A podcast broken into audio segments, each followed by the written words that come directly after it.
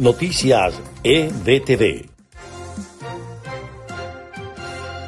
Este es el resumen del podcast de EBTV Noticias de este viernes 20 de noviembre. Comenzamos. El Ministerio Español de Asuntos Exteriores reiteró que no reconoce al régimen de Nicolás Maduro ni las elecciones parlamentarias previstas para el 6 de diciembre, por no garantizar los principios básicos democráticos. Venezuela sufrió la mayor caída de sus exportaciones en la región durante el primer semestre del año, 68.8%. El dato se desprende de un informe del Banco Interamericano de Desarrollo.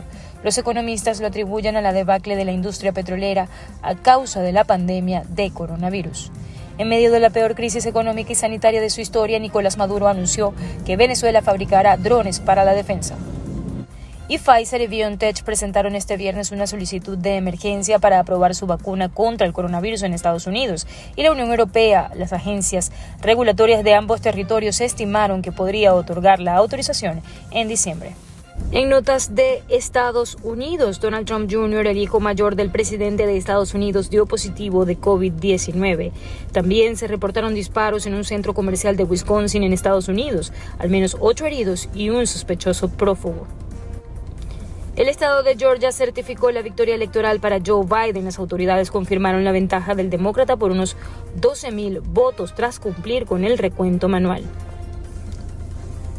Varios estados de Estados Unidos endurecen sus restricciones ante el aumento de contagios. California, New Hampshire, Arkansas, Maine y Rhode Island toman nuevas medidas para intentar disminuir el número de contagios tras una semana en la que las hospitalizaciones se dispararon en todo el país.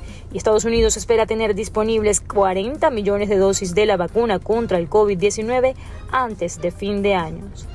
Este fue el resumen de noticias del podcast de EBTV de este viernes. Les estuvo acompañando en la narración y producción María Gabriela Rondón. Recuerden mantenerse conectado con las informaciones de EBTV a través de nuestra página web ebtv.online y descargar nuestra aplicación móvil EBTV Miami en su teléfono inteligente. Hasta la próxima.